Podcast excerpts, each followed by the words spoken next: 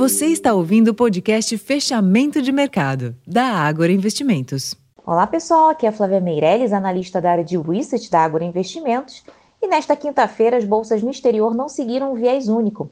Nos Estados Unidos, os mercados acionários fecharam em alta, após a divulgação do PIB, que veio aquém do previsto, e do índice PCI, que é o índice de preços dos gastos com consumo, que foi revisado para baixo.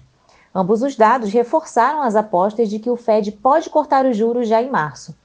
Já na Europa, as bolsas fecharam majoritariamente em baixa, pressionadas por comentários de dirigentes do Banco Central Europeu em relação ao otimismo exagerado do mercado em projetar cortes de juros mais cedo por lá.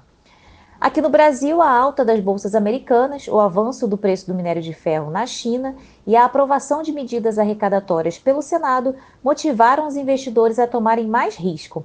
Nesse ambiente, o Ibovespa fechou com alta de 1,05% aos 132.182 pontos, com giro financeiro de 19,7 bilhões de reais.